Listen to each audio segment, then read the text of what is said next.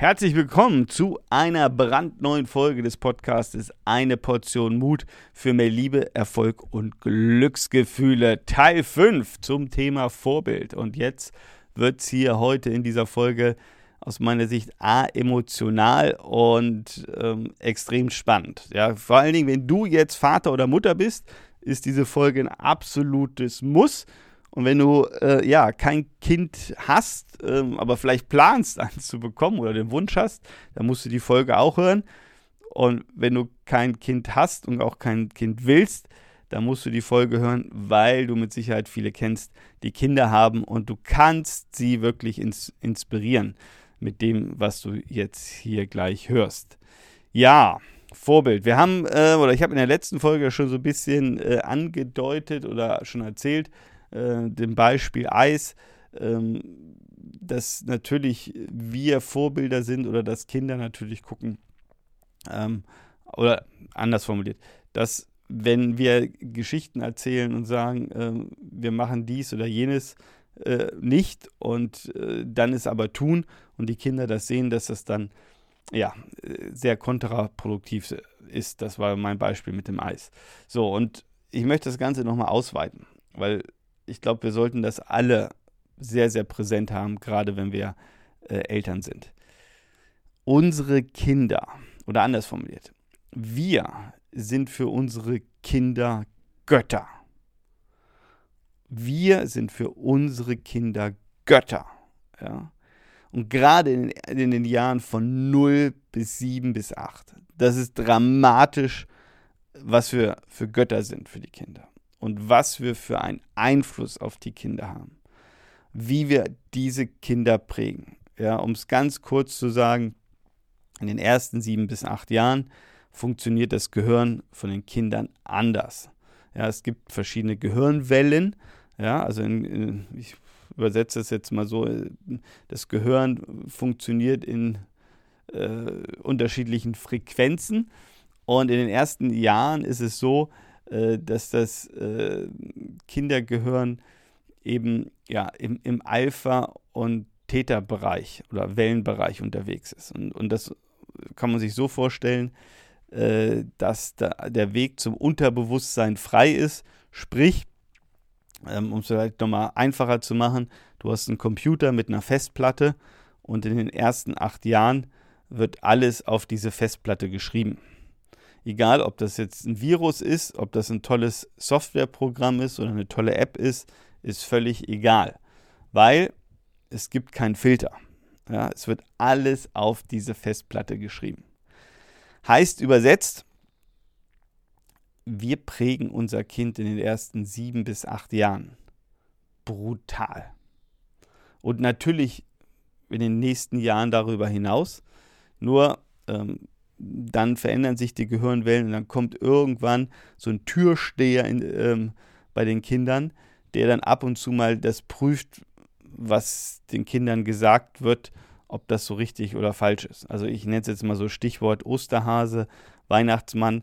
Der Ben ist jetzt neun und äh, der hat jetzt so ja, verstanden, dass da irgendwas mit dem Osterhasen und Weihnachtsmann nicht so ganz optimal läuft. Ja, also dass das äh, irgendwie alles eine komische Story ist, was da Mama und Papa äh, so erzählt hat, haben. Aber dafür haben wir wunderbare Videos äh, über die letzten Jahre, wie äh, in dem Fall nicht der Weihnachtsmann, aber das Christkind ähm, ja, gesucht wurde, äh, Heiligabend.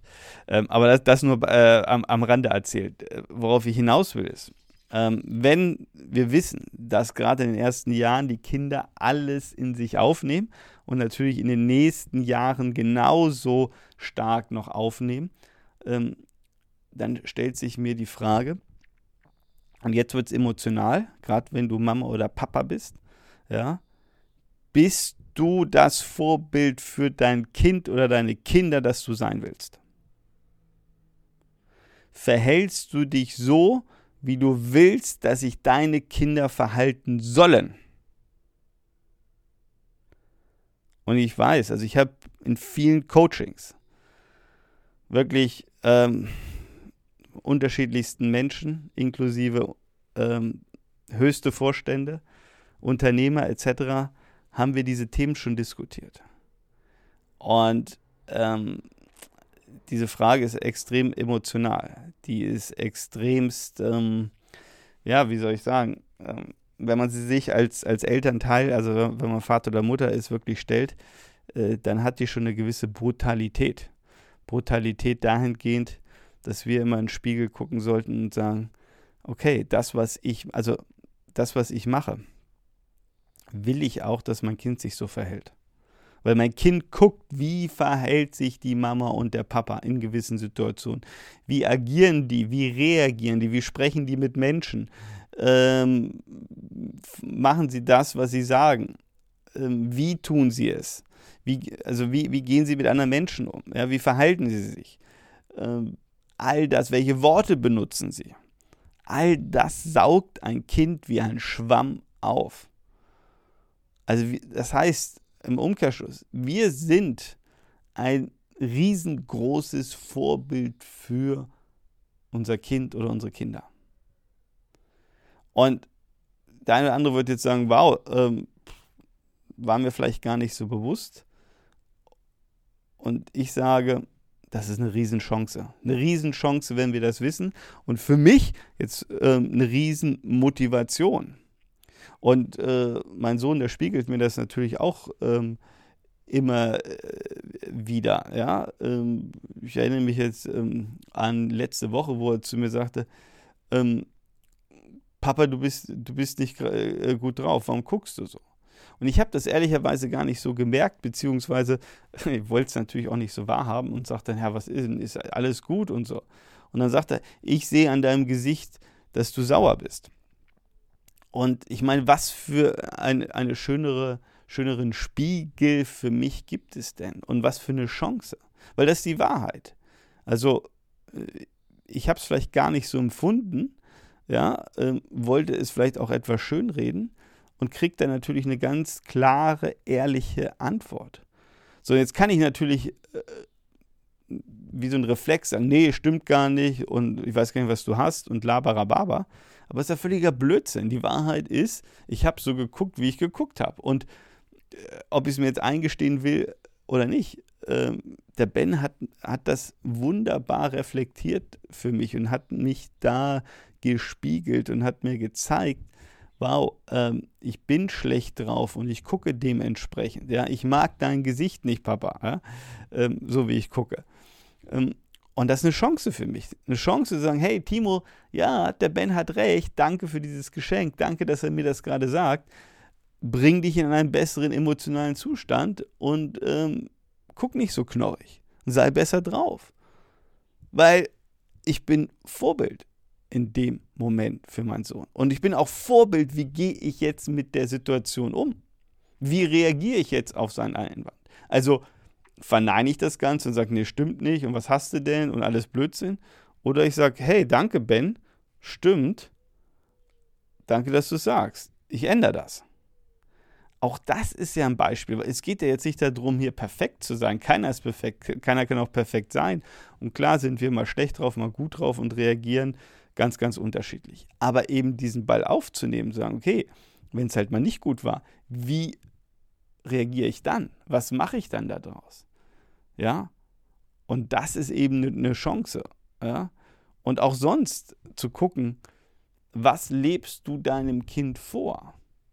Also die Werte, ja, die Glaubenssätze, die du deinem Kind mitgibst. Was denkt es über die Welt? Ja, was denkt es über das Leben? Ja, ist das Leben schwierig? Ist das Leben kompliziert? Oder ist das Leben wunderschön? Was willst du deinem Kind vermitteln? Was willst du dem Kind mitgeben? Und was wäre vielleicht schlau, dem Kind auch mitzugeben? Dem Kind zu erklären, dass, dass das Leben kompliziert und schwierig ist. Wenn das Kind das glaubt, fällt mir nur der Satz dazu ein, selbsterfüllende Prophezeiung.